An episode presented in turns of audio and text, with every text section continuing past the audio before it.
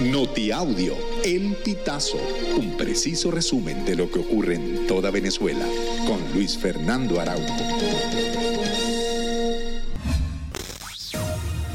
Amigos, bienvenidos a una nueva emisión del Notiaudio El Pitazo. A continuación, las informaciones más destacadas. El Ministerio de Interior y Justicia del gobierno de Nicolás Maduro publicó una recompensa de 250 mil dólares para quien aporte información sobre el paradero de Héctor Guerrero Flores, alias El Niño, conocido líder del tren de Aragua y quien está prófugo de la justicia. En la publicación, el ministerio reitera que el delincuente es solicitado por homicidio, secuestro y terrorismo. Además, el organismo indicó que también hay una recompensa de 200 mil dólares para quien suministre información del paradero de Josué Ángel Santana, alias Santanita. La ONG de Venezuela Control Ciudadano pidió al ministro de Defensa Vladimir Padrino López explicar la expulsión de un total de 33 militares de la Fuerza Armada Nacional implicados en supuestas conspiraciones contra el gobierno. En una nota de prensa, la ONG advirtió que las expulsiones y degradaciones anunciadas entre el martes 23 y este miércoles 24 de enero por el ministro de Defensa están sujetas a control jurisdiccional y se deben cumplir los extremos previstos en el Código Orgánico de Justicia Militar.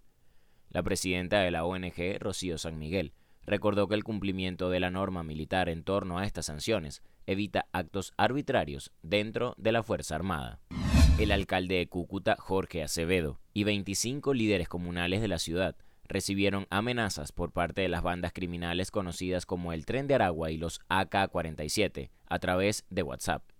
La situación se presenta como un efecto colateral de las acciones emprendidas por las autoridades para combatir la delincuencia en diferentes puntos de la ciudad. Desde hace aproximadamente dos años, estas bandas transnacionales han mantenido una fuerte presencia en Cúcuta. Amarilis González vive al este de Maracaibo y tiene 10 días que no duerme bien. Todas las noches se queda sin servicio eléctrico por al menos 4 horas y el calor y los zancudos le impiden descansar. Cuando los bombillos de su casa se apagan, Amarilis saca al frente de su casa una silla para tratar de descansar, mientras que a su hija le guinda una hamaca para dormir. La Corporación Eléctrica Nacional desmintió este miércoles un cronograma de horarios de cortes del servicio que circula en redes sociales. Sin embargo, los usuarios reportan racionamientos diarios desde el 15 de enero, los cuales se aplican sin aviso y sin cronograma. Al menos siete niños se intoxicaron en el estado Monagas al consumir cazabe mal preparado. El hecho ocurrió el sábado 20 de enero, según consta en un parte de la policía. Los niños son hermanos y residen en la población de La Hormiga, que es una zona rural del municipio Maturín. Según expertos consultados por el Pitazo, la intoxicación por consumo de cazabe mal preparado ocurre cuando a la yuca amarga no se le saca todo el yare, que es la sustancia responsable de la afección. Los siete hermanos presentaron dolor de estómago y vómito después de comer el casabe. Amigos, y hasta acá llegamos con esta emisión del Notiaudio El Pitazo. Narró para ustedes Luis Fernando Araujo.